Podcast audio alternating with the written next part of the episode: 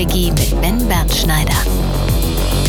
So, ihr geilen, wunderschönen Menschen da draußen, es tut mir total leid, ähm, dass es letzte Woche kein, äh, keine Podcast-Folge gab, aber ähm, dafür wird es heute umso unterhaltsamer. Ähm, heute der prämierte Streetfotograf und Porträtfotograf und Liker und Face One-Botschafter Tommaso Baldessarini. Tom, mein Lieber, geht's dir gut? Mir, mir, mir geht es mir geht's sehr gut, aber äh, mit Facebook habe ich gar nicht mehr so viel am Hut, muss ich sagen. Ähm, ja, aber das ist eine lange Geschichte. Ähm, das ist, glaube ich, so ein bisschen wie, äh, wie, bei dir, dass du ja auch von diesem digitalen Fotografieren äh, ins äh, ja, mehr und mehr analoge gerutscht bist. Ne? Also wenn ich mir deine Arbeiten von früher angucke und das, was du jetzt machst, das sind ja schon sind ja Welten. Ja? Äh, das ist wahr, aber du bist noch weiterhin ja Leica-Botschafter. Ja, das auf jeden Fall. Leica und ISO-Botschafter tatsächlich. Äh, ISO, äh, klären wir die Leute mal auf. Äh, das sind ähm, sehr das teure ein, äh, ja. Monitore, die halt besonders äh, für Profis wegen genauer Farbwiedergabe und so gepriesen werden. Richtig, das sind so die letzten äh, ja, 5%, ja, die unsere Arbeit eigentlich teuer machen. Ja, Und absolut. Das perfekt. Äh, sag mal ganz kurz, bevor wir hier jetzt äh, reinsteigen, ähm, einmal ganz kurz an die Leute, die braucht mir keiner zu schreiben und zu sagen, ja, also äh, ich konnte Tom nicht so wunderbar hören. Wir hatten ein kleines Mikroproblem, aber ähm, ne, ich kann ihn gut verstehen, das werdet ihr auch. Und es geht ja hier um die Infos und nicht um die Tonqualität. Ähm, deshalb, ja, da müsst ihr jetzt mit leben. So, Tom, ganz kurz. Ähm, ich habe gerade, als wir äh, nochmal geschrieben haben und ich dir den Link über Facebook geschickt habe, ähm, bin ich hochgescrollt und ich ähm, muss die Anfänge unserer äh, Bekanntschaft nochmal ganz kurz hier äh, äh, darlegen. Ja. Und zwar ähm, habe ich gesehen, du hast mir 2015 ähm, hast du mir geschrieben, ähm, dass du, du hättest, du hast irgendwie ein Interview mit mir gesehen und du freust dich über äh, den Erfolg von Tales of an American Summer und bist auch der Meinung, ja. dass wir Fotografen zusammenhalten müssen und, und ja. dieses ständige, äh, die Stutenbissigkeit äh, lassen sollten und sagtest, dass du dir äh, das Buch bestellen möchtest, laut meinen Unterlagen hast du dir Hab mein Buch bestellt, ne? nie bestellt. Pass auf, aber ich, ich, ich sag dir folgendes, das ist auch völlig okay ähm, weil ich habe dir scheinbar nie auf diese, auf diese Nachricht geantwortet. Deshalb, ich würde mal sagen, da sind wir quitt und ich werde dir schnellstens wir sind quitt. Ähm, meine Bücher schicken. Ähm, und äh, ich entschuldige same, mich. Same. Und ich entschuldige mich dafür, dass ich dir nicht geantwortet habe. Ähm, das ist okay. Das äh, ist, ist, mir gerade auch erst eingefallen. Oh, pass auf, und dann ist noch was anderes passiert. Und zwar hat, als ich ähm, immer so ein bisschen gesucht habe nach, nach neuen ähm, äh, Podcast-Partnern ähm, ähm, und Gästen, da also es schreiben mir ab und zu mal Leute, also es schreiben viele Leute, dass sie das irgendwie toll finden und nimm ja. doch mal den äh, so. Und dann hat jemand gesagt, ähm, und zwar jetzt erst vor vier, fünf Monaten, äh, nimm doch mal, wie wär's denn mit Tommaso Baldessarini? Mhm. Und da habe ich geantwortet, ähm, das, ich, ich war so im Auto und, und, und dann habe ich gesagt, äh, nee, nicht so, ich finde seine Bilder scheiße. Und dann sagte, äh, pass auf, und dann, und dann sagte die Person wirklich, und dann habe ich geguckt und dachte ich, nee, Moment mal eben. Und dann bin ich nochmal auf deinen, wir sind, folgen uns ja auf Instagram, und dann bin ich auf deinen Account gegangen und das warst du gar nicht. Und dann tat mir das voll leid. Habe ich gesagt, nee, nee, nee, nee, ich habe den verwechselt. Ja, ja, Tom, äh, klar, habe ich auf dem Schirm, Tom kommt. Ähm, ich werde jetzt nicht sagen, wen ich scheiße fand und mit dir verwechselt habe. Aber guck mal, das war gut, dass die Person das nicht so hingenommen hat und gesagt hat, wirklich, Siehst du, so eine Wirkung hast du auf Menschen, dass die Leute das nicht glauben können, dass man deine Fotos scheiße findet. Naja, es ist, es ist eine Entwicklung. Also ich, ich, also ich glaube, ich bin mein größter Kritiker und ich hasse meine Fotos am meisten manchmal. Also besonders die alten Arbeiten. Das ist ja natürlich so, ich habe früher viel zu viel Photoshop gemacht und das mache ich nun mittlerweile gar nicht mehr. Also Photoshop ist für mich eigentlich fast raus aus mhm. einem. Also so, ich bin zu 95 Prozent in der RAW-Entwicklung und das war's. Ich will nicht, ich hasse Photoshop. Und das sage ich jetzt hier ganz laut und offiziell, dass es jeder hört. Ich hasse Photoshop. Und du warst aber auch, ähm, wenn man jetzt das Internet nach dir durchsucht, ähm, äh, hast du auch vielen Leuten äh, Retusche beigebracht, oder? Ne, ich ich habe nie wirklich beigebracht, also äh, nee, nee, auf keinen Fall. Also ich hab, bin jetzt kein Mensch, der irgendwelche äh, Coachings oder sowas anbietet. Also das ist, ist nicht so meins und ich Nee, halt aber gibt es keine Videos von dir auf YouTube, wie du so ein bisschen, wie du, wie du Nee. Hautretusche, glaube ich? Nee?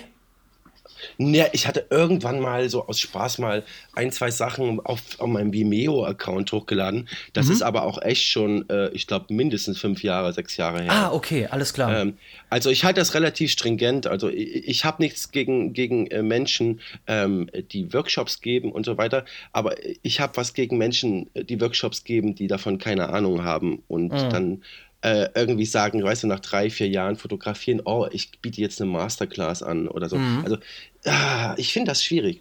Ja, du musst jetzt ganz doll aufpassen. Du darfst jetzt nicht gegen meinen, gegen meinen analogen äh, Kurs äh, ähm, wettern, der Das ist ja kommt. was anderes, Ben. Nein, das hat, es, das hat überhaupt nichts mit damit zu tun. Erstens nennst du es Kurs, nicht Masterclass, was schon Ja. mal ein Unterschied in der Deklaration ist, ja.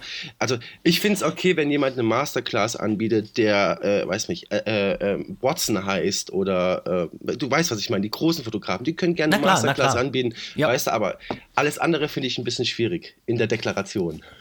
Ja, normal. Also Ja. ähm, klar, der ist ja auch du. du.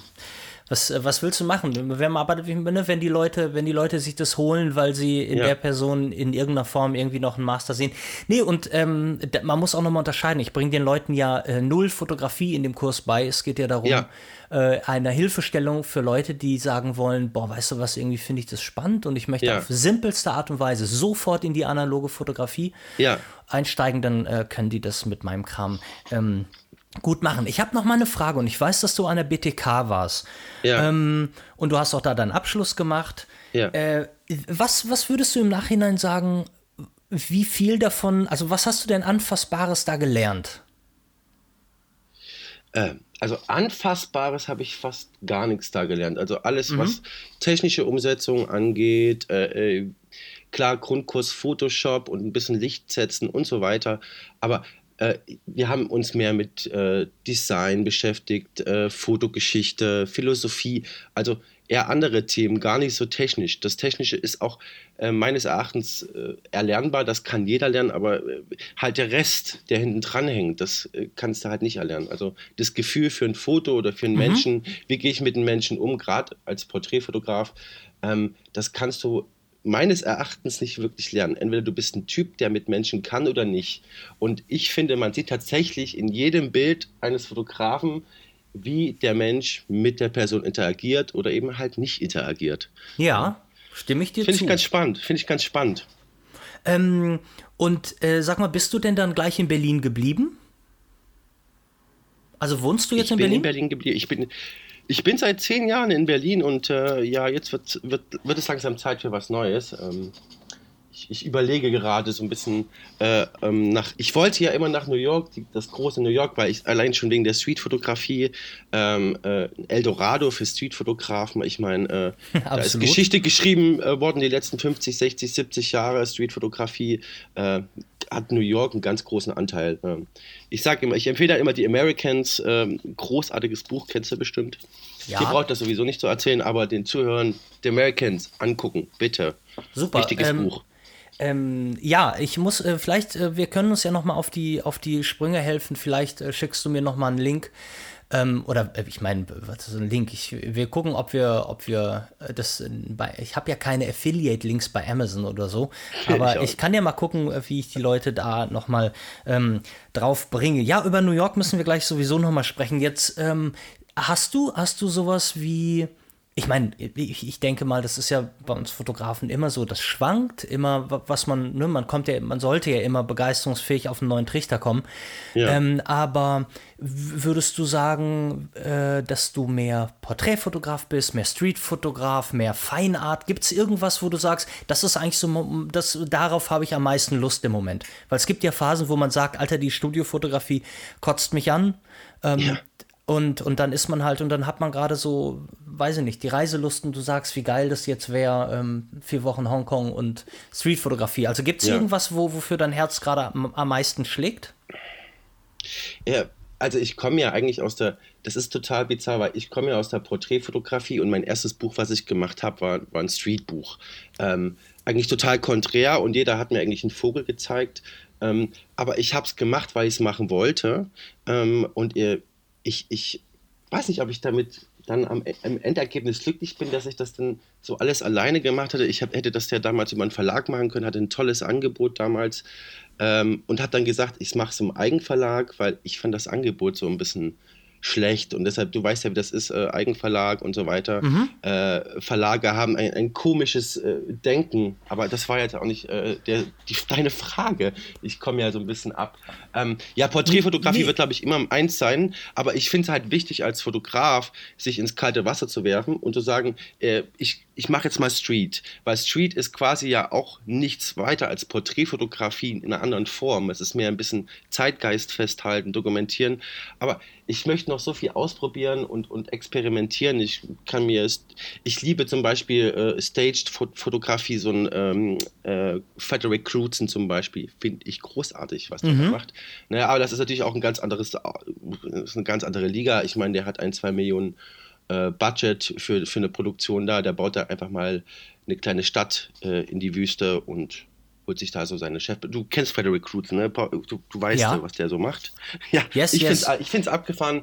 Äh, ich habe die großen Prinz irgendwann mal in, in, der alten CNO noch hier in Berlin gesehen. Äh, im, im, Postbahnhof war das damals.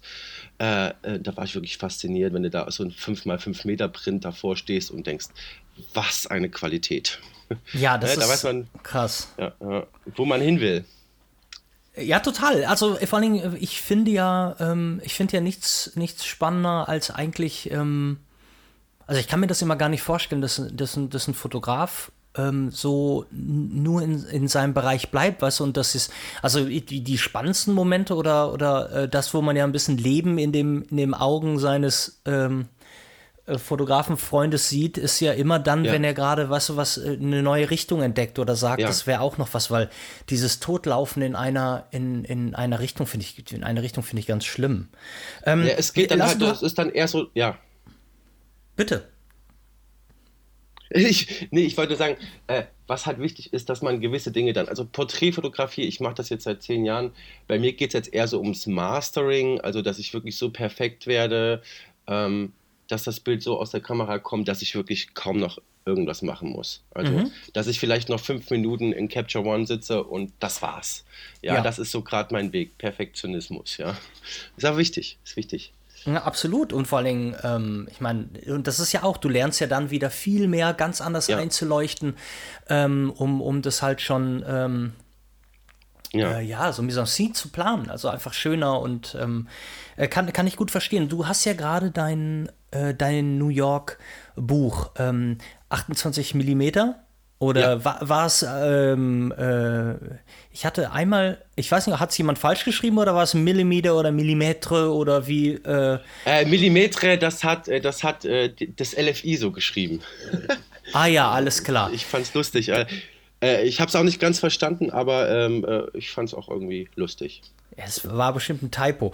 Also ich ja. klär, klär noch mal auf. Also du ähm, bist mit einer Leica Q, ähm, ja. eine Kamera, die ich ja auch hatte, ja. ähm, die eine feste Brennweite von 28 mm drauf hat. Das ist eine feste Optik bei der Q, die kann man nicht wechseln.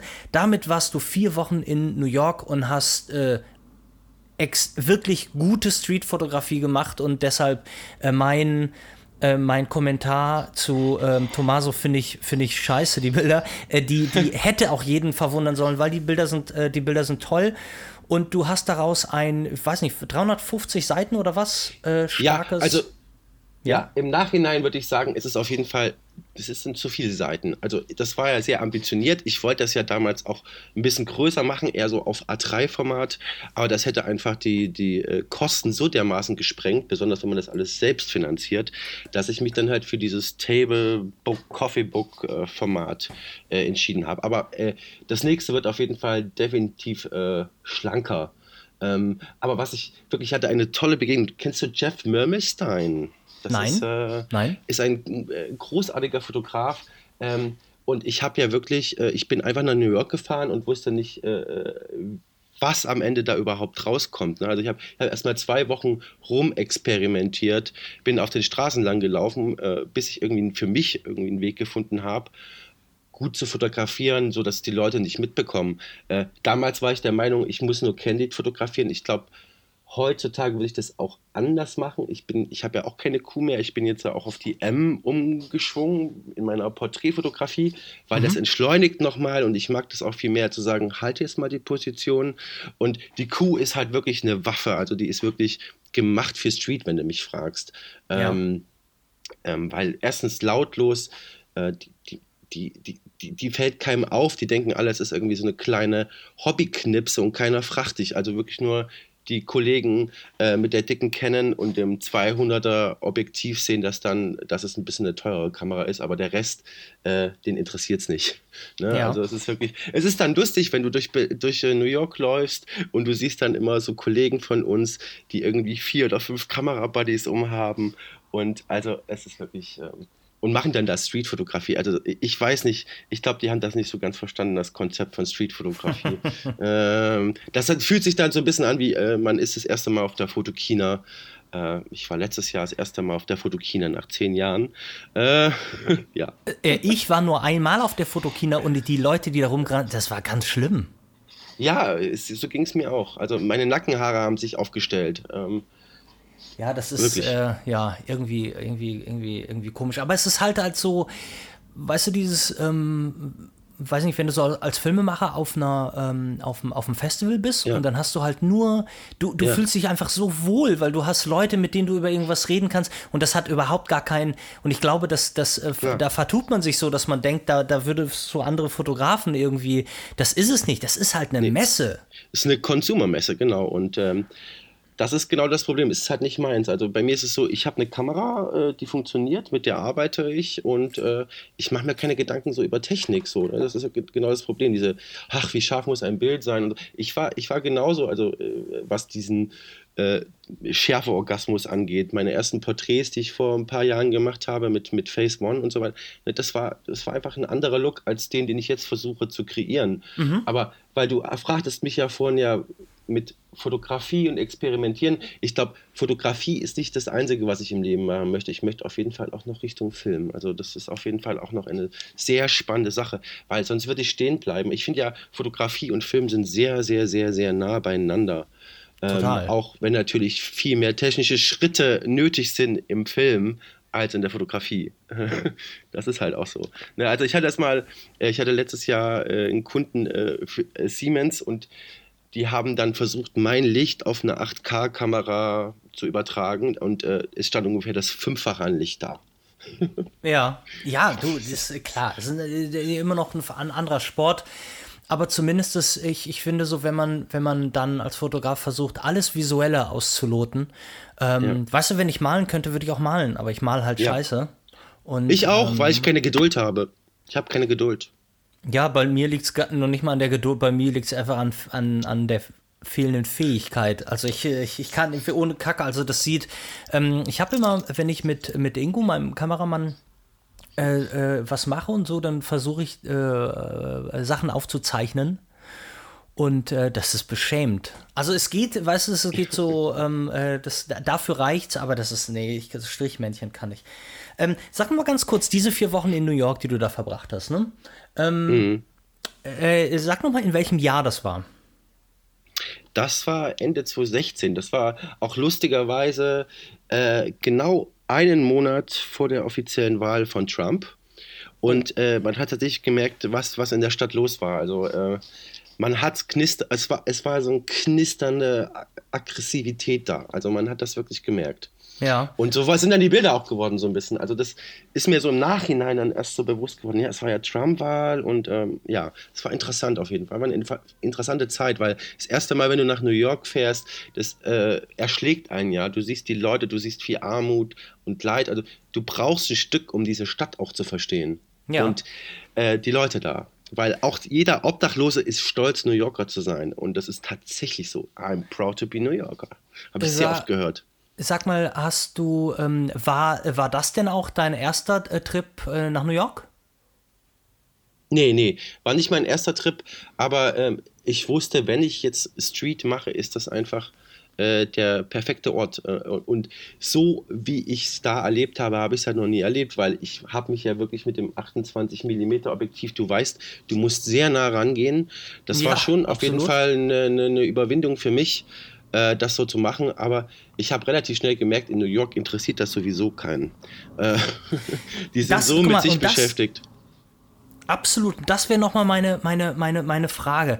Ähm, was ist so also muss man ja auch mal sagen, was auf jeden Fall hilft, ist ja, wenn wenn wenn wenn es irgendwo crowded ist, weil du sowieso, du wirst ja geschubst und du gehst so nah an den Leuten vorbei, ja. dass du das einigermaßen gut machen kannst und die Leute ja. vor allen Dingen auch ein, das erste Mal, ich war kurz vor meinem Abi. Ich war, glaube ich, ähm, 95, 94 oder so, war ich das erste Mal in äh, New York und daraufhin, also es hat mich, es hat mich halt so fasziniert und so begeistert, das Tempo was einfach an den Tag gelagt wirkt. Und so dieser, dieser Pace, den die Leute haben, dass sie ja. sagen, Alter, ich kann jetzt nicht anhalten, mich darüber beschweren, dass mich jemand fotografiert. Scheiß Hund drauf. Ja. Ähm, äh, das Leben geht weiter so. Und das hat mich so fasziniert, dass ich äh, sieben Jahre in Folge oder sechs Jahre in Folge nach New York geflogen bin, weil ja. das so der, der, mein, mein Ort war. Und seitdem, ich war jetzt seit 20 Jahren nicht mehr in New York. Ähm, und es, es hat geklingelt und es reizt, ähm, es reizt mich auch gar nicht mehr, aber ich wollte noch mal ganz kurz darauf zurück. Wo siehst du denn die, die, die Unterschiede zwischen dem, wenn man das so sagen kann, äh, es sind ja alles Menschen, aber zwischen dem, ähm, den, den New Yorkern, dem Volk in New York und wenn hm. du in Deutschland Streetfotografie machst? Sind, sind ja. die Deutschen meckeriger?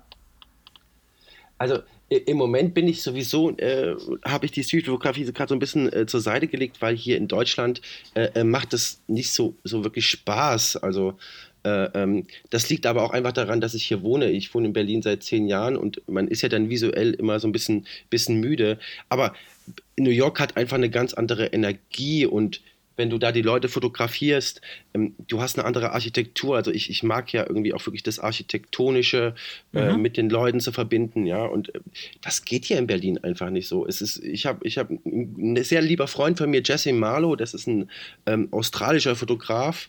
Ähm, und der der wohnt seit, der ist in Melbourne aufgewachsen und der sagt auch, in Melbourne kann ich irgendwie äh, äh, nicht mehr fotografieren, weil ich es nicht mehr sehe. Also ich glaube, der Wechsel macht es dann halt. Also nicht unbedingt die Leute, eher der visuelle Wechsel.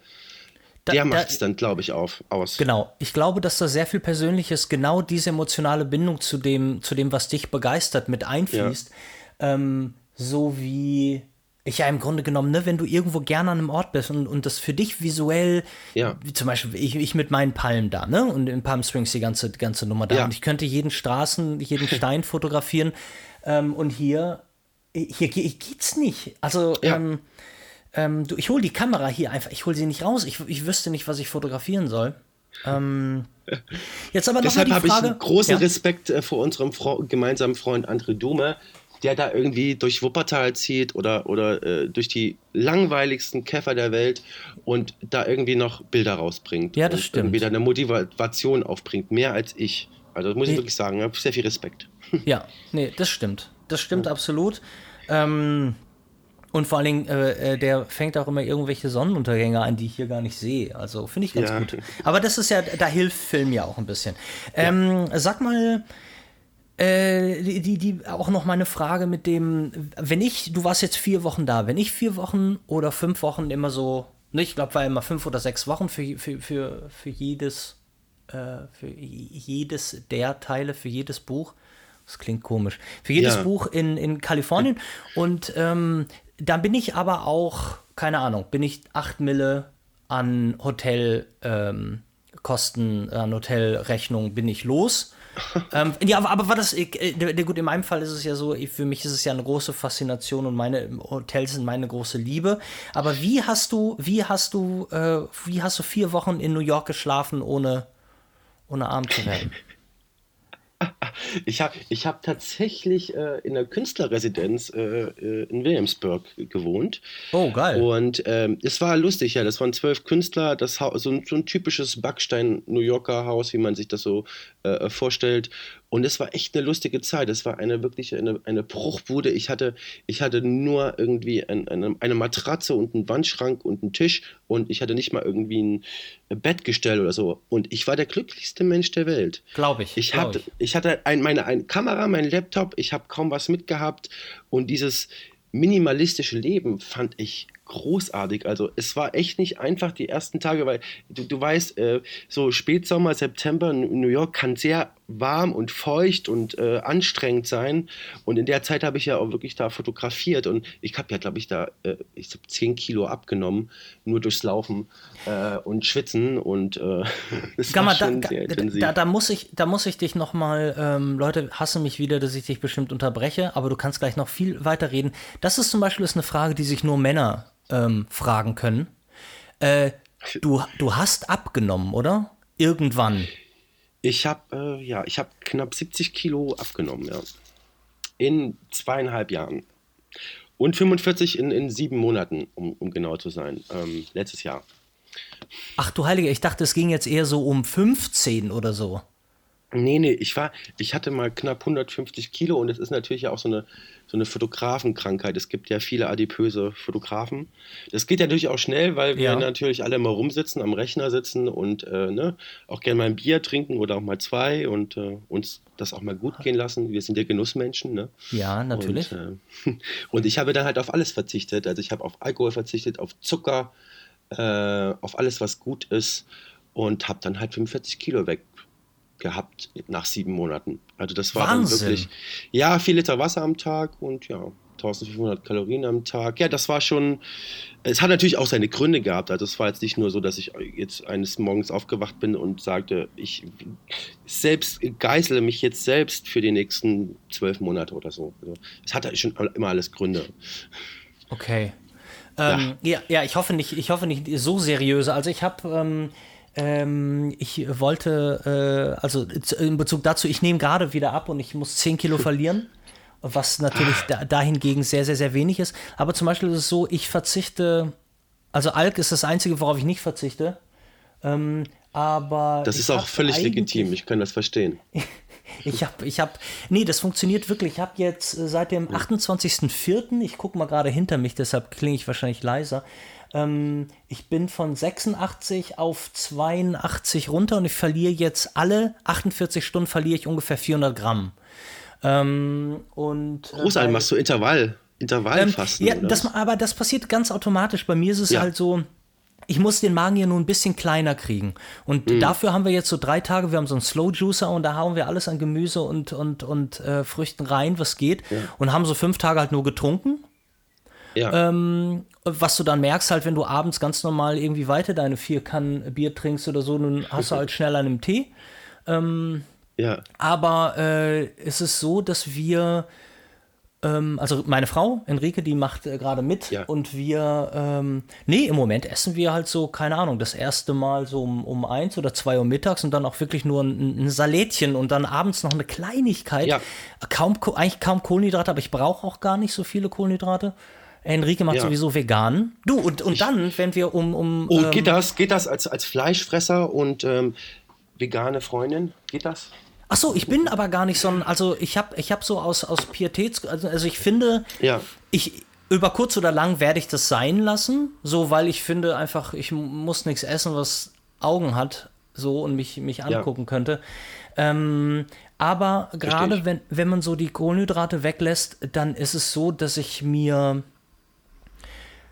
also vegan geht schlecht. Also so, also weißt du, Eier oder, ein- oder, oder ein Stück Käse oder so, ähm, finde ich schon ganz, hilft mir dann so über Ist die. essentiell. Ähm, ja, irgendwie. Und irgendwie ich mag schon. leider auch Fisch und, und Seafood. Also das ist einfach so, also gerade auf Seafood und Fisch, also im Allgemeinen könnte ich schlecht verzichten. Also ich könnte tatsächlich aufs Fleisch verzichten, aber auf Fisch, das wird dann schwierig. Ja, aber guck mal, ich meine, ja. äh, äh, denk an Lagerfeld, der hat doch mit seinem genützten Fisch auch Ja. 8000 Kilo verloren und so. Ja, aber das ist doch schön und ich meine, das ist doch toll und das, äh, äh, guck mal, ich wollte eigentlich nur einmal kurz fragen, jetzt haben wir da noch eine riesige Geschichte hinter. Ähm, ist es denn zumindest so, fühlst du dich, fühlst du dich denn, fühlst du dich besser, fühlst du dich gut? Da, das ist ja, worum es geht. Es geht gar nicht so ums äh, äh, Ästhetische. Es geht darum, dass, du, dass ich mich gut fühle und fit bin. Und äh, ich habe es jetzt in Australien erlebt. Ich bin im Schnitt jeden Tag 15, 20 Kilometer gelaufen für Boah, drei krass. Monate. Äh, und es hat mich nicht gestört. Es hat mich nicht gestört. Also es ist nicht so, dass ich dann abends tot ins Bett falle. Nee, ich habe ich hab Energie, weil ich muss halt diese 70 Kilo nicht mehr mit mir rumschleppen. So. Klar. Und deshalb, ich finde es immer schwierig. Klar, äh, wenn, man, wenn man nun 20, 30 Kilo mehr mit sich rumschleppt, ich, ich, ich kann die Aussage nicht so ganz unterstützen, wenn die Leute sagen so, ach, ich fühle mich damit wohl, weil niemand fühlt sich damit wohl. Besonders wenn er dann einmal den Unterschied irgendwie merkt. Also 10 Kilo sind ja nicht so viel. Also ich finde 10, 15 Kilo Übergewicht, mein Gott, das ist so eher eine Sache des Wohlfühlens in dem Fall bei 10, 15 Kilo. Aber, Ja, ja aber du, ich Wohlfühlen meine, du, und du bist ja dünn. Nö, ähm, also ich nehme ich nehm, ich nehm halt nirgendwo. Ich nehme nirgendwo zu, meine Beine Ja. und es bleibt alles immer dünn. Ich habe halt nur vorne meine, meine Pocke. Und da, da ist aber auch das große Problem. Ich bin ja so ein, ähm, ich bin ja so ein, so ein, so ein Anzug-Fan. Und Ja, ähm, mein, meine, schönsten, meine schönsten Anzüge gehen halt vorne nicht mehr zu. Und das, Oh, oh. das, das geht nicht.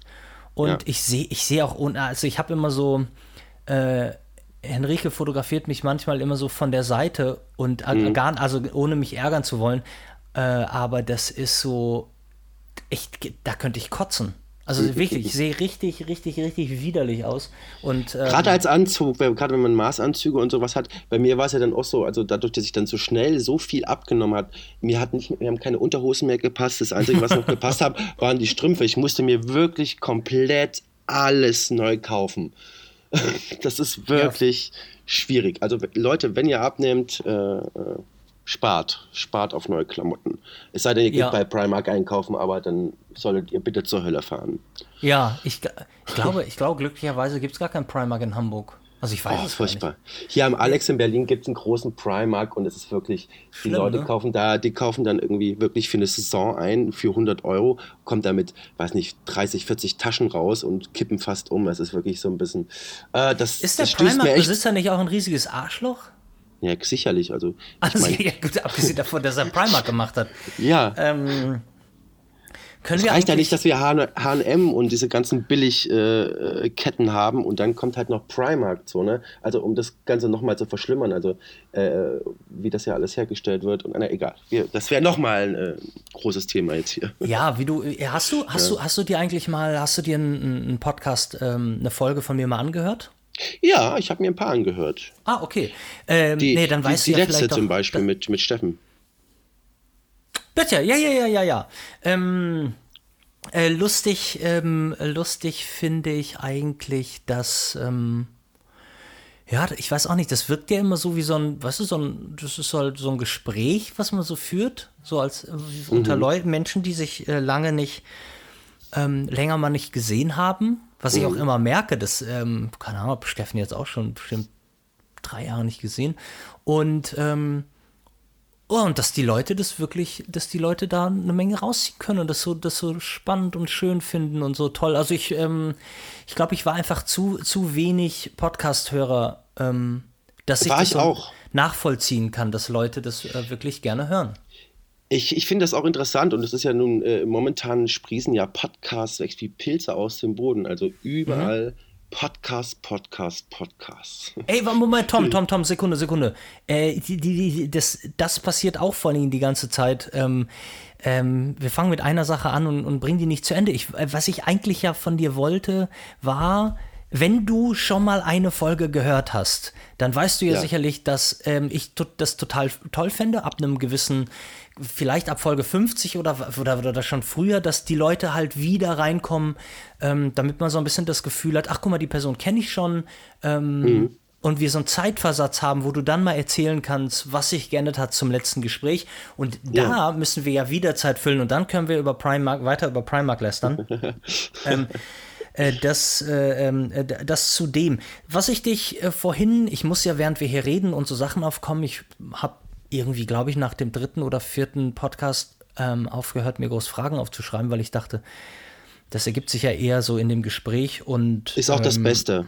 Das ja, ist das Beste, sich treiben lassen. Das ist, sind die besten Gespräche, ein Gespräch planen, besonders wenn du die Person, es ist das erste Mal, dass wir miteinander sprechen. Ne? Also ich finde dieses viel authentischer und viel spannender zuzuhören, wenn, wenn man dieses authentische, diesen authentischen Sprachfluss hat. So dieses ja, ja, ja. nicht geskriptete. Das, äh, ich muss nur immer dann so, wenn, wenn du halt was auf den Plan bringst, da muss ich mir so eine kleine Notiz machen, weil ähm, in erster Linie, ich weiß ich nicht, ich, ich versuche jetzt nicht, äh, ich kann ja ganz schlecht versuchen, für die Leute hier was rauszuholen, was spannend ist. Was war das denn? wenn es mich selber, ähm, äh, wenn es mich selber nicht interessiert. Und deshalb alles, was mich nochmal juckt, muss ich dann schnell aufschreiben. Mhm. Und jetzt nochmal die Frage zu dem 28 Millimeter. Ähm, wir Porträtfotografen können mit 28 Millimeter eigentlich wenig anfangen. Ja. Ähm, äh, wie, wie ist es denn wie war es denn da für dich? Weil der Grund zum Beispiel, dass ich meine Kuh, wie, also der Grund, warum ich meine Kuh verkauft habe, ist, weil ich mir eine M6 kaufen wollte und gesagt ja. habe, ich will gar keine digitale Kamera mehr haben. Mhm. So, und ähm, aber für mich war es trotzdem komisch mit einer 8, weil für mich war so das 35 mm war, ist es eigentlich so meine ne, Go-To-Linse und für Menschen war das ja, immer genau. so, das kann ich noch, das verschmerze ich noch und äh, ich finde es für Street okay und so. Und 28 hatte ich nie so, hatte ich nie so auf dem Schirm. Mhm. Ähm, und dann war es mir halt, war es mir ein Tick zu weit. Hast du denn. Das verstehe ich. Generell, wenn wir jetzt nicht, klar würden wir jetzt sagen, oh, guck mal, ein 85er oder, oder keine Ahnung, 110 ist schön für Porträt. Ja. Ich finde ein 50er schön für, ähm, keine Ahnung, Reportage oder 35. Und, aber hast du denn so generell, wenn man jetzt sagen würde, Tom, du darfst egal was du machst in deinem Leben, nur noch eine Linse benutzen. Hättest du äh, da einen Favoriten? Du, ich glaube, ich glaube, ich würde mit der 35, also ich würde glaube ich mit der 35 gehen, weil ja. äh, die 35 ist safe. Die 28 geht auch für Porträt. Ich mag das ja. Guck dir Platon zum Beispiel an. Äh, ja, der, der ist ja wahnsinnig. Ja. Ja, ich liebe das ja aber. Also, und ja. ich mag diese Verzerrung, ja. Ich mag dieses Leben. Ich mag diese, diese Zwiebelmuster, musterartige ähm, Struktur, die sich ergibt, wenn du halt dieses Weitwinkel, wenn du nah rangehst und dann verschiedene visuelle Ebenen im Bild hast, die halt ja. wirklich durch diese 28 halt irgendwie kommen. Und 28 ist ja sehr nah am menschlichen Auge und äh, ja, also ich liebe die 28, aber ich würde sie nicht präferieren für die, den Rest meines Lebens. Würde ich mit der 35 gehen, glaube ich. Mhm. So, ich glaube, Anton Corbijn hat das ja auch genutzt. Ich glaube, der ist auch auf 35. Der hat sein ganzes Leben lang 35 mm Hasselblatt, glaube ich, oder so. Oder nee, glaube nicht auch. Hasselblatt. Äh, äh auf jeden Fall 35 mm, das weiß ich. Er hat eine doch, Kamera der, der, der macht doch, also den, wenn ich den mit einer Kamera in Verbindung bringe, dann mit seiner 500 cm. Genau, genau, genau. genau. Dann, dann ähm, war es richtig. Äh, ja, Anton Corbijn, finde ich auch toll. Ich habe ein, ähm, das ist schön, ich habe ein, hab ein Foto äh, von ihm mhm. mit mir. Und oh. äh, da ich ihm, ich habe ihm das Handy gegeben, weil, weißt du, somit habe ich ja einen echten Corbijn. Und ähm, ja, hätte ich das Foto gemacht, dann wäre es ja nur ein Selfie mit Anton, aber so war es dann ein Foto von ihm. Ähm, leider war das was, ein was dann wirklich zeitlos ist, ne? Und ich, ja, es war, ey, äh, ich, für mich ist Andan Korbein wirklich einer größte Fotografen, weil ich bin dann genauso wie du ein, ein sehr musikalischer Mensch. Ich würde sagen, ich bin da sehr nerdig und der hat halt alle meine Helden fast äh, fotografiert, ne? Also ich, ich sag nur Nick Cave, ich bin ein großer Nick Cave Oh, schön. Äh, das, das oh. spricht ja für dich. Äh, Nick ähm, Cave in the Bad Seeds, das ist einfach Aber sag mal, sag mal, darf ich, äh, wir sind ja noch in dem, ähm, das ist auch so ein Ding, was ich eine Frau vielleicht nicht fragen würde, aber ähm, äh, du, du, Jahrgang bist du 83, 84? 84? 84. 84 ja. ja, guck mal, dann ist ja Nick Cave gar nicht selbstverständlich für dich. Also ne, Nick Cave ist, ist ja eher so mein, mein, mein, mein Ding. Ja, aber ich habe halt mit 15, 16 schon Frank Sinatra und Miles Davis gehört und, und meine, meine Familie hat mich immer schon komisch angeguckt. Also ich war immer schon ein bisschen anders als der Rest der Familie. Ich komme aus dem tiefsten Osten und ich sag dir ganz ehrlich, da ticken die Uhren noch anders. ja. Äh, verstehe. Sag mal, und, und ähm, äh, hier Rammstein, Till Lindemann, der wohnt jetzt bei dir um die Ecke. Der wohnt, äh, der wohnt hier um die Ecke. Also hier wohnt tatsächlich in Prenzlauer Berg wohnen richtig viele deutsche Schauspieler auch zum Beispiel. Also äh, Jürgen Vogel und so. Also ich sehe hier immer mal öfters Leute ähm, vorbeirennen. Und aber Lindemann hat einen, hat einen, hat einen Pfund Met mitgebracht zu deinem Shooting. Erdenfund, was, wie war das? Das war, glaube ich, das war wirklich so, das war, ich glaube, vor drei Jahren war das, vor vier Jahren, wir waren im Prater, äh, ich weiß nicht, ob du den Prater kennst, ähm, das ist äh, so ein schöner Biergarten hier in Prenzlauer Berg. Ach nee, ach nee, ja, nee, nee. Der Prater, Prater ist äh, Wien, ich weiß, was du meinst, äh, Ja. aber äh, das ist so ein, so, ein, so ein schöner Biergarten und da gibt es ein hervorragendes Schnitzel und ähm, ja, und wir haben dann Till da fotografiert äh, auf dem Klo, das war äh, ganz lustig. Und der hat dann wirklich äh, äh, morgens erstmal äh, Met mitgebracht. Und dann haben wir Met zusammen gegessen. Und das war geil, Mettbrötchen gemacht zusammen. Und ich liebe ja, wenn, wenn Menschen keine, also wirklich von dem Format keine Starallüren, ein bisschen Weltstar, ja, und der kommt dann mit seinem rostigen Fahrrad irgendwie angefahren und ist da völlig tiefenentspannt. Schönstes und, äh, Gefühl, ja. Ja, ich liebe aber, so Menschen. Aber das haben wir, haben wir beide ja schon mal in einem anderen Kontext auch besprochen, dass wir die, ähm, erfolgreiche Menschen, die sich, die, die eigentlich nicht so viele Gründe haben, sich zu beschweren, sind sehr, sind so offen und entspannt und so Ja. äh, Ja. un, unfassbar wahnsinnig gut drauf. Und äh, meist liegt ja bei den Egomanen ja nochmal eine andere Scheiße zugrunde. Das hat nichts Ja. mit ihrem Erfolg zu tun. Ähm, deshalb Richtig, ich hatte- ich hatte da- ich unerfolgreiche hab da eine- Arschlöcher haben. Ja, ich hatte, ich hatte mal wirklich eine schöne. Ich habe letztes Jahr war ich äh, auf einem Event eingeladen ähm, und äh, da habe hab ich Jan Vogler und Bill Murray live gesehen hier in der äh, in der Philharmonie hier in Berlin und am, im Anschluss waren wir mit Bill Murray nach Essen. Ähm, das war wirklich, äh, es ist einer meiner Helden, ja, Bill Murray. Ab, Äh, absoluter Traum. Was? Du, das wusste ich nicht. Ein ich sagte, absoluter ein Traum. absoluter Traum. Und- Bester Typ. Das Ding ist aber, du, du sitzt dann mit ihm am Tisch und du guckst so ein bisschen, guckst ihn an und guckst so ein bisschen ins Leere. So, also da wir sagen, 30, 40, also ich, ich war so ein bisschen, ja, wie soll ich sagen, enttäuscht.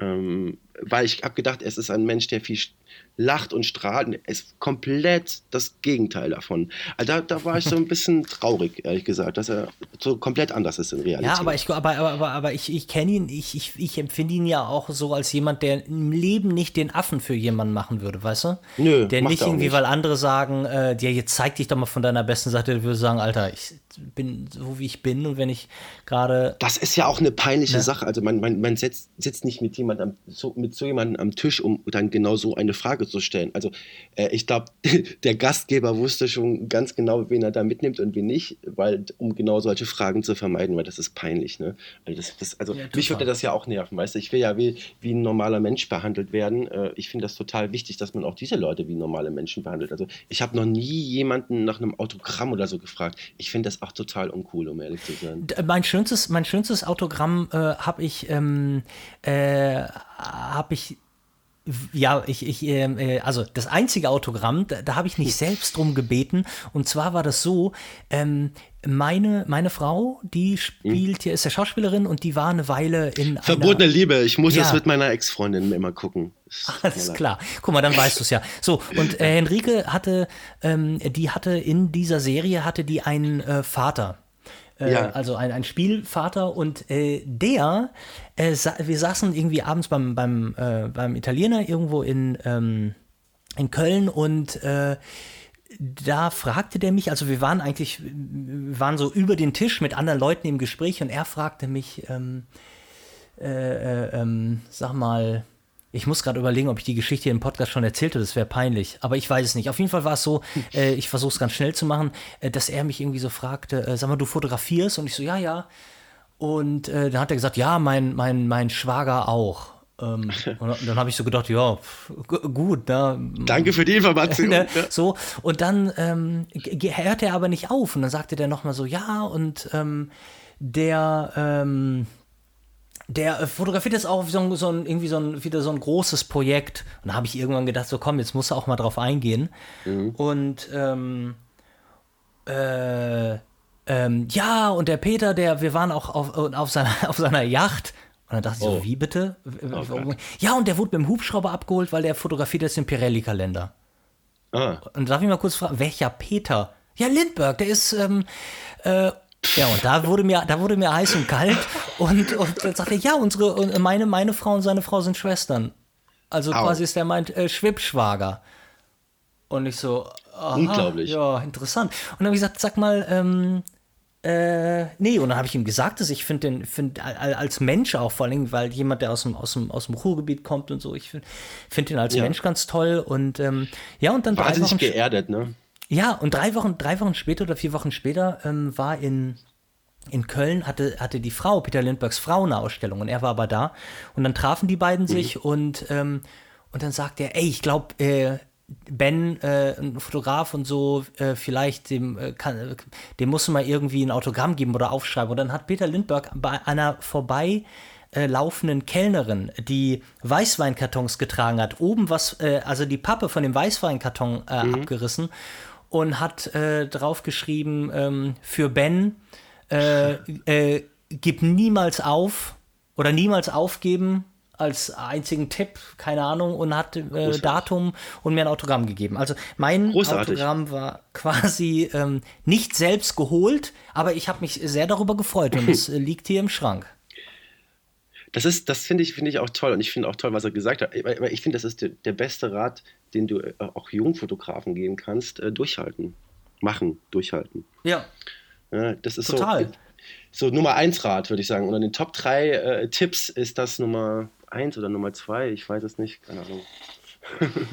Ähm, sag mal noch mal ganz kurz zurück zu deiner Street Photo Photography, ähm, ja. äh, die du ja jetzt ein bisschen links liegen lässt, aber trotz alledem das größte Problem, ne, wenn man mal so, wenn man mal so guckt und jeder landet ja, also zumindest die Leute, die auch gerne immer, ähm, es gibt ja so eine Leica-Faszination, die sich dann ja. immer über die Street-Fotografie erstreckt und ähm, ja. jeder möchte dann mal äh, Street-Fotografie machen. Der größte mhm ich würde sagen, das größte Problem, die größte Angst äh, ist natürlich die vor der Konfrontation. Ne? Ja. Zu denken, ähm, ich mache da gerade was und das ist, da finde ich auch ein ganz natürlicher Mechanismus zu sagen, ey, das irgendwie ist es mir unangenehm, weil normalerweise bin ich nicht so ein Typ. Ich bin jemand, der respektiert ja. ne, den, den, ähm, den Personal Space und, ähm, ja. äh, und äh, man hat so manchmal das Gefühl, es tut einem halt ständig leid. So, hast du denn schon mal ähm, in deinen vier Wochen New York, gut, New York ist jetzt doof, weil du sagst, die Leute interessiert es nicht, aber gab es in deinem Leben, in deiner Street-Fotografie schon mal einen, einen, unangenehmen Fall, wo jemand gesagt hat, äh, irgendwie, Alter, bitte mach das nicht und dann tat es einem leid oder gab es irgendwas? Ja, ein, äh, tatsächlich nur einmal, aber das tat, tat, mir nicht richtig leid. Das war tatsächlich jetzt in, in, in Australien. Also ich habe ja wirklich dann auch in Australien, jetzt in Melbourne, habe ich die meiste Zeit jetzt gelebt und ähm, ja, ich habe auch sehr viel rumfotografiert und da gab es eine junge Dame, die fand ich wirklich äh, äh, sehr fotogen. Sie sich selber aber nicht und die hat es dann halt mitbekommen, weil das Ding ist, mit, mit der M ist man nicht mehr ganz so lautlos ähm, und silent unterwegs äh, wie jetzt zum Beispiel mit der Q und sie hat es halt einfach leider mitbekommen. Aber äh, das war auch okay. Ich habe das Bild dann auch gelöscht, äh, weil sie da drauf bestanden hatte, weil das Bild war eh nichts, ist eh nichts geworden, weil ich hatte nur einen Schuss, wie das so oft ist. Ähm, und ich mache mir aber trotzdem im Generellen immer Gedanken, was fotografiere ich und was fotografiere ich nicht. Also ich finde zum Beispiel ziemlich äh, schwierig, zum Beispiel Obdachlose andauernd nee, das zu fotografieren. Ist klar. Das ist Oder so aus der Hand raus, so, weißt du, weil das ist, ne, es ist nicht unbedingt ein No-Go. Es ist halt erstens eine Frage, wie es gemacht ist. Und ähm, äh, zweitens, gibt es eine Interaktion mit einem Obdachlosen oder nicht? Oder wird er einfach so hinten als einfaches Opfer einfach abgelichtet und irgendwie sieht man ja auch sehr oft, finde ich auch schwierig. Also man muss das alles irgendwie mit Würde machen. Ne? Also ja, ich sag dir, ich sag dir, ich, äh, die sagte noch mal, was mein No-Go-Aspekt bei der ganzen Geschichte ist, ist die, wenn es darum geht, irgendwie, äh, du willst Missstände aufzeigen, ne? Und natürlich ja. willst du dann zeigen, dass Leute auf der Straße leben. Das ist was anderes. Für mhm. mich ist es so, dass Leuten, denen es schlecht geht, ähm, eigentlich für ihr, für ihr Gesichtsausdruck, für ihre Art der Kleidung, für die Art, wie sie, einfach der Umstand, für den sie nichts ja. können, ist für mich ja. äh, äh, eine andere voyeuristische Nummer, als ja. zu sagen, ähm, guck dir mal die, die hässliche Russin an, die, äh, die vor lauter Geld nicht weiß, wie sie sich kleiden soll und es total scheiße aussieht. Ja. So, weißt du, das, das meine ich nur, dass es ist für mich. Bin ich kein, genau bei dir, ja. Ne, so. Ja. Ähm, Entschuldige. Ja, nee, ist richtig. Das ist Voyeurismus vom Feinsten. Da bin ich auch raus bei dem Thema. Bin ich voll bei dir. Ähm, und äh, jetzt, ich muss ja auch noch mal sagen, ich habe, ähm, ich habe, also Street Photography, äh, Photography war nie, war nie so meins. Äh, aber, mhm. aber nicht, äh, äh, ich habe es immer sehr gern gesehen bei anderen, aber es war halt nicht so, äh, ich hat, hat mich nicht nie dazu getrieben. Ne? Vor allem ja. am Anfang war ich auch mit ganz anderen Kameras unterwegs mhm. und äh, da wäre das ja auch nicht besonders unauffällig gewesen. Und dieses ähm, mein Gefühl war, Leute wirklich zu stoppen und zu sagen, äh, bitte ganz kurz stehen bleiben, ähm, äh, kann, ich, darf ich ein Foto von dir machen? Ist was anderes. Die Leute in dem Moment verwandeln sich ja und, ähm, ja. und das ist nicht mehr, das ist nicht mehr die Street Photography, von der wir ja eigentlich so. Also ja, die, die Candid, genau. Diese, genau. diese Candid Street Fotografie finde ich eigentlich äh, ist die beste, aber es ist halt manchmal so, dass, dass auch ich mich immer frage, okay, wie, wie, wie moralisch vertretbar ist das immer alles, wenn dass ich Leute einfach so ja abknipse, fotografiere. Ich, ich finde da meine Ästhetik drin und mein, auch, auch eine Schönheit ähm, ich finde halt auch, dass Street-Fotografie wirklich eine, eine sehr fordernde Form der Fotografie ist, weil es ist wirklich, du musst dich da reinknien, du musst da Geduld haben. Also ich zum Beispiel sage für meinen Teil, ich habe in Australien zwar viel fotografiert, aber eigentlich nur Scheiße produziert, weil mhm. ähm, ja, ich bin dann halt schon sehr kritisch mit mir so. Ne? Also wenn, man hat ja das Buch dann gemacht, man weiß, wo man steht und es muss dann eine, eine, Entwicklung da sein. Und manchmal, äh, wenn die Entwicklung halt nicht da ist, kann das ein, zwei Jahre dauern, bis es dann den nächsten ja, Step nach vorne gibt. Und solange veröffentliche ich dann auch nichts mehr. Also es ist wirklich ein Reinknien und viele Leute können das nicht auf Dauer. Das ist wirklich, also ich komme da auch schon mal an meine Grenzen. Wenn du jeden Tag rausgehst und eine Stadt fotografierst, das ist schon teilweise, puh. Also Leute, ja. die das wirklich ihr ganzes Leben machen, ich habe Respekt. So ein Bruce Gilden oder so, der sagt auch, ah, ich, hab, ich muss nicht nochmal äh, äh, Brooklyn jetzt fotografieren, wie es jetzt ist, weil am Ende hat sich nicht, nicht, nicht viel geändert. Weil, mhm. ne? Aber der, äh, wir müssen, also das das ist ja genau das Ding. Weißt du, das bei Street Photography im Grunde genommen, sagen wir mal, das kann jeder machen. Ne? Also weil, ja. weil was du brauchst, sind, sind Menschen, die, die du nicht fragen musst. Das ist, das ist ja alles da. Und eine Kamera ist es auch erstmal in erster Linie egal, welche du benutzt. Und deshalb ja. ist das Feld der Streetfotografie ja so wahnsinnig, wahnsinnig weit und 99 Prozent mhm. Scheiße. So, weißt du, das ist ja, ähm, ja, das geht ja nicht nur darum, die richtige Person zu erwischen. Ich meine, wenn du dir die Meister anguckst, dann ist es, geht's ja genau darum, den, der Moment muss mit einer Idee so zusammenpassen. Ja. Dass du weißt, ja, ich meine. Decisive, decisive Moment, sage ich da nur. Genau. Ne? Und, ähm, und die, diese, diese Geschichten, das zu finden, ja. dass die, weißt du, wenn die alten Meister sagen, ähm, äh, ähm, wenn du an das, an, an das, äh, den, den, an das Bullengesicht denkst oder so, ähm, mhm. äh, ein, wenn du ein Foto ich weiß nicht, wer es war, ob es Cartier-Bresson war oder sagte, Alter, ganz ehrlich, wenn du ein Foto im Jahr machst. Ja, es war Bresson. Ja. Ein Foto im Jahr, dann ist das gut, dann ist es eine gute Zwei, Ausbeute. drei gute Fot Fotos im Jahr oder so. Ja. Zehn gute Fotos. Irgendwie so war das ja, das war Bresson. ähm, naja, und das, ich, ich, ich finde schon, wenn wir, wenn wir von Sonderqualität reden, dann, dann ist das aber auch so. Weißt du, das ist ja keiner, der, ähm, ähm, das ist halt, ja, Will, will nur sagen, und deshalb war das auch so, dass ich finde, viele, die sich dann Streetfotografen nennen, können sie ja, es ist ja auch alles vollkommen okay. Trotzdem, trotz alledem äh, trennt sich da eine, eine horrende äh, Spreu vom Weizen. Ähm, ja, und ja, da war weil das. viele halt zu voyeuristisch sind. Also ich finde, viele sind zu voyeuristisch, die halten einfach nur drauf. Ähm, bei, bei meinem Buch ist es zum Beispiel so, du siehst, also ich hatte meinen Kollegen, äh, der sich das Buch angeguckt hat, und meinte, warum hast du denn nicht mal die Brooklyn Bridge fotografiert? So. Hm. Also, und da wusste ich sofort, er hat das Buch nicht verstanden. Ich weiß es, nicht jeder muss das Buch verstehen und nicht jeder muss es toll finden, aber ich hatte einen klaren Approach. Ich habe einfach Menschen fotografiert, porträtiert auf der Straße. Kein Schnörkel und auch nichts anderes. Ja, das mhm. kann vielleicht ein bisschen monothematisch sein, aber es ist ein roter Faden.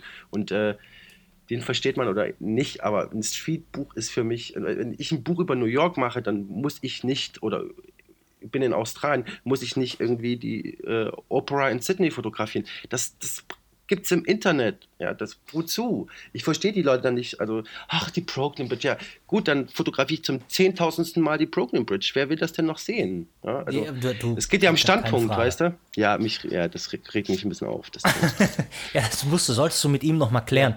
Ähm, sag mal, ähm, ähm, aber lass uns noch mal ganz kurz zu Leica und Street Photography zurückkommen. Ja. Ähm, du als Leica-Botschafter müsstest nämlich mal was machen und zwar ähm, bei mir war es so, ich habe ich hab, ähm, ich hab, ähm, Voyageur fotografiert in, in Asien und ja. da war ich in ähm, Bangkok und da äh, gab es ein, äh, da stand ich an der Kreuzung und da musste, hat ein Auto angehalten und die, ähm, das, da war so ein, so ein, kleines Kind und das stand, es war so ein Jahr alt oder so und das stand, mhm. stand, nicht, war nicht angeschnallt und stand vorne auf dem, ähm, auf der Beifahrerseite und brüllte sich die Seele aus dem Leib, also so wie so ein angry little kid. Und ähm, mhm.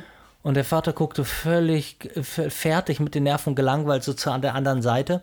Und ähm, und dieses Foto ähm, war möglicherweise so ein bisschen so der Anlass äh, zu denken, oh, warte mal, irgendwie, es gibt ein, es gibt so ein, es gibt so ein, so ein Aspekt, der mir plötzlich, weil, wie wir ja schon gesagt haben, man muss alles mal machen, ausprobieren. Und plötzlich, ja. ganz plötzlich, dachte ich, oh geil, was habe ich? Ich habe noch, ich habe viel zu viel. Ich hatte, glaube ich, 80 Rollen Film dabei und ich hatte mhm. noch 40. Und diese 40 habe ich dann mit einer M6. Ich meine, du kannst dir vorstellen, wenn wir von ich habe nur ein Bild, das ist, das ist ein real praktizierbares, ich habe wirklich nur ein Bild, weil ich kann, ich, wenn ich aufgezogen habe neu, dann ist der Mensch schon an mir vorbeigerannt. Ja. Und ähm, da habe ich dann wirklich 40 Rollen oder so in Bangkok äh, Street Photography gemacht und habe, und ich, ich weiß, ohne, ich habe natürlich keins der Bilder oder ich habe wenige Bilder da entwickelt und ich hätte dir, ich hatte dir vorher, konnte dir vorher schon sagen, Alter, wenn da ein Bild dabei, zwei Bilder dabei sind, die sitzen, ja. die richtig ja. sitzen, ähm, dann, dann ist das geil und habe mir in dem Moment nichts mehr gewünscht, als eine digitale Leica zu haben, um, äh, ja. um ein paar Mal drauf zu drücken. So, und dann habe ich mir sofort die M10 geholt und bin ja. zurückgekommen und ich habe, ich glaube, ich habe in den, seit, was war das im Januar oder so, und ja. ich habe seitdem, würde ich sagen, keine sieben Bilder mit dieser Kamera gemacht. Bitte, du, du musst mir jetzt, also Leica-Botschafter, ähm, äh, die M10 nochmal schön machen und mir die verkaufen. Also ich, ich weiß, woran es liegt. Es ist so genau das gleiche Problem, was du hast. Ich weiß, ich wüsste nicht, was ich hier fotografieren soll. Die Sachen, die ich für Voyageur mhm. noch fotografiere, es gibt noch vier Sachen, die ich für Voyageur fotografieren muss. Die, äh, ja. Ich habe die, ich habe eine Sache digital fotografiert mit der und dann saß ich hier wieder vorm Rechner und dachte, boah, tut mir leid, aber egal wie toll eine Leica ist, ähm, ich, ich weiß nicht, ich, ich sitze dann da dran und, und versuche es irgendwie analog zu kriegen und so.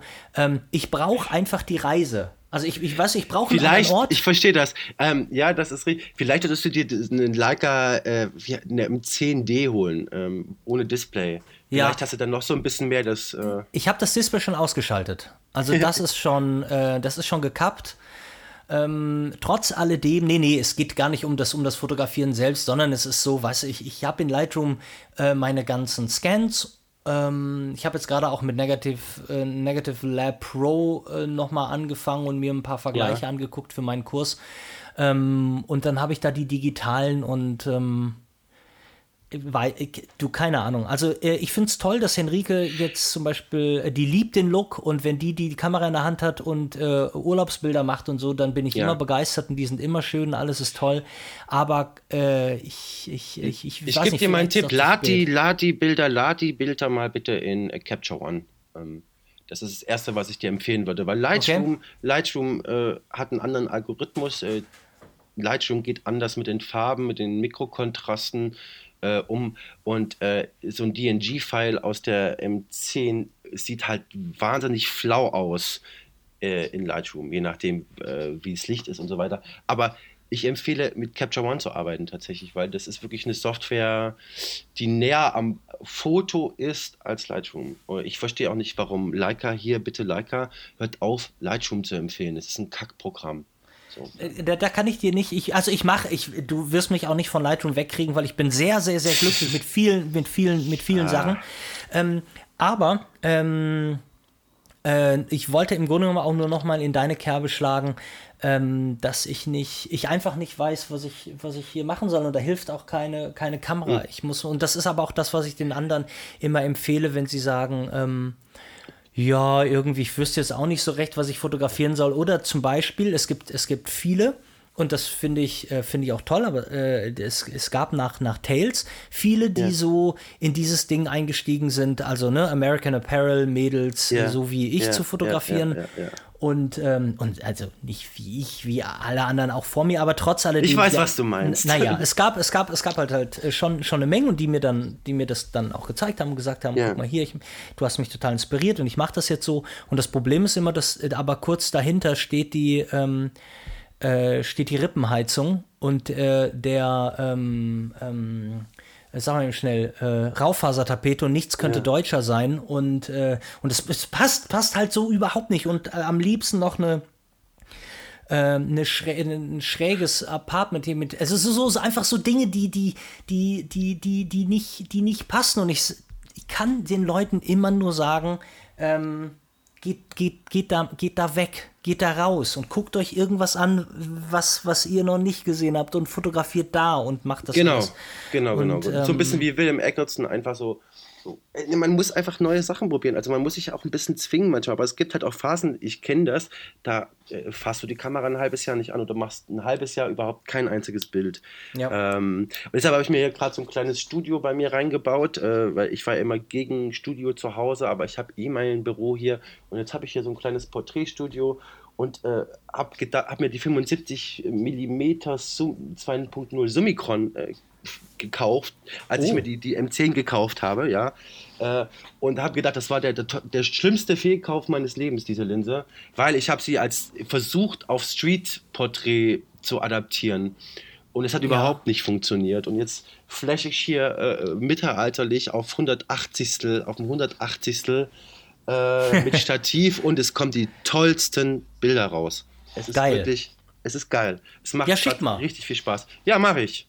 Äh, das ist natürlich, man muss einfach machen, äh, probieren, sich ausprobieren. Aber ich weiß, wie es ist, auch wenn man mal in einem Tief ist. Ne? Das ist, gehört ja dazu. Ist auch wichtig. Ja. Sehr wichtig. Tiefs sind wichtig, Mann. Viel Tiefs sind, Tiefs sind, Tiefs sind, Tiefs sind wichtig. Pass mal auf. Ja. Das nächste Mal, wenn wir uns sehen, werden wir über äh, Tiefs deiner Karriere sprechen. Ja, gerne. Ähm, weil ich muss dem, dem Quickie immer noch gerecht bleiben und ich habe ja jetzt ja. schon alles auf eine Stunde immer ausgeweitet. Ähm, das wird sich auch ändern, weil genau darum geht es ja. Weiterentwicklung. Und ähm, mhm. deshalb, du kennst die Kinderfragen und du musst auch durch die Kinderfragen, aber die Kinderfragen, die werden wir jetzt pragmatisch und einigermaßen schnell abfiedeln, ähm, weil ich auch okay. versuche, die Kinderfragen ähm, abzuändern. Ich möchte jetzt eine, eine Oder äh, Kategorie machen, eine, weißt du, Strand oder Stadt mhm. oder so. so. Ähm, ja. Und das habe ich aber noch nicht vorbereitet, das mache ich dann beim nächsten Gast. Du kommst noch in, die, in den Genuss der Kinderfragen. Okay. Mal lieber. Und es muss einigermaßen aus der, wie aus der Pistole geschossen kommen. Ja. Ähm, ja. Nein, lass dir Zeit. Ähm, aber äh, äh Tom, sag doch mal, äh, was ist deine Lieblingsfarbe? Ähm, blau. Blau. Ich glaube, die. Ja, auf, ja. auf jeden Fall blau. Äh, warte mal eben. Äh, Sekunde mal eben. Henry, gib mir drei, drei Minuten, warte noch kurz.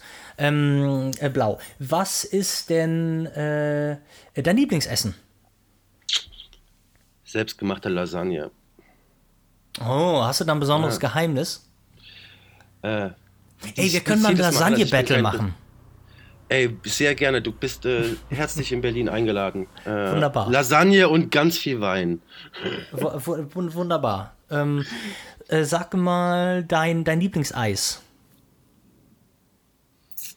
Hab ich nicht. Ich bin kein Eisesser. Du bist kein Eisesser. Dann lasse ich das mal nee. gerne. Aber deine Lieblings. Hast du noch eine Süßigkeit, die du magst? Ich bin auch nicht so ein Süßigkeiten-Typ, aber Lakritz zum Beispiel mag ich sehr gerne. Gibt es irgendwas, was du in der Richtung magst? Ja, ich mag diese, die diese, wie, diese Erdnuss-Butter-Dinger äh, äh aus Amerika. Ich komme gerade nicht auf den Namen. Reese's Pieces. Ja, genau, genau. ja, oh. keine, keine Frage. Ähm, ich habe mal, ich wollte, ähm, Leute stehen immer drauf und dann kann, ne, in New York kaufst du ja dann bei Hershey's oder so immer so einen, so einen großen, so einen großen Sack. Und ja. ähm, das ist immer so, immer wenn ich jemanden so einen Sack mitbringe, und ja. den dann nach äh, drei Monaten wiedersehe, dann ist der Sack nicht ganz leer, aber er mag keine äh, Peanut Butter mehr, weil er sich überfressen hat. Das ist eine gute, gute, gute Methode. Ähm, hast du ein Lieblingsgetränk? Gin Tonic. Okay. Ähm, hast du, oh, ein, hast du auf dieser Erde einen Lieblingsort?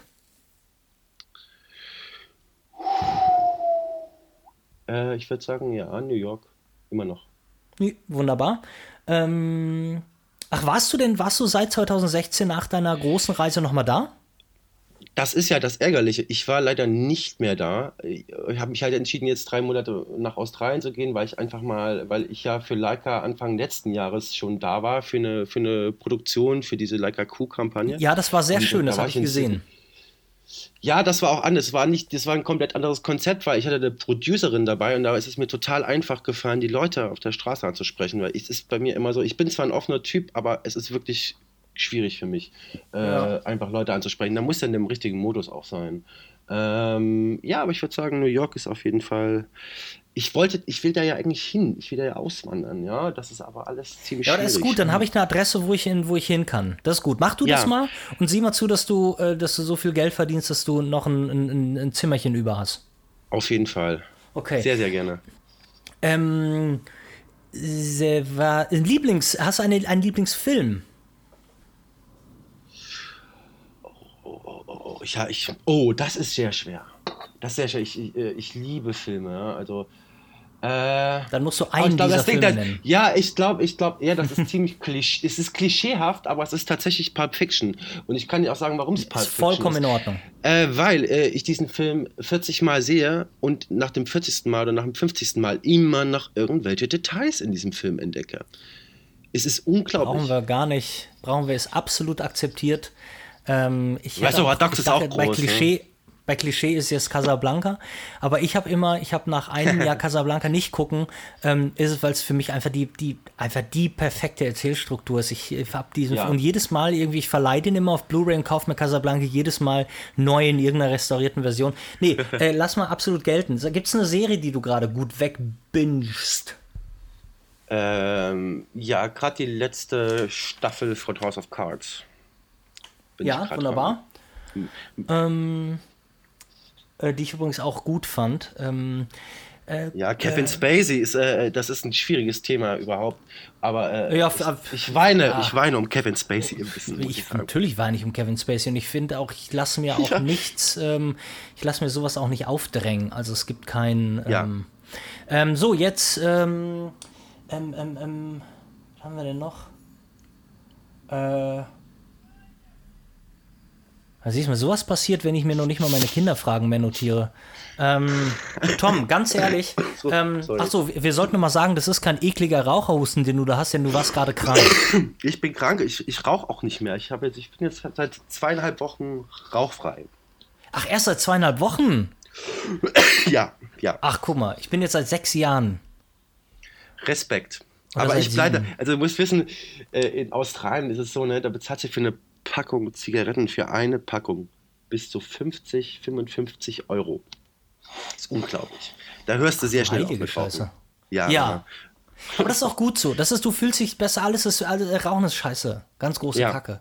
Und, Ja. und dieses, und, und Vapen sieht zum Kotzen behindert aus, deshalb, ähm, Ja, und es, Äh. es riecht auch komisch und es schmeckt auch nicht. Und äh, ja, am Ende ist es dasselbe. äh, vielleicht. Tom, hör mal, äh, dicke Umarmung nach Berlin.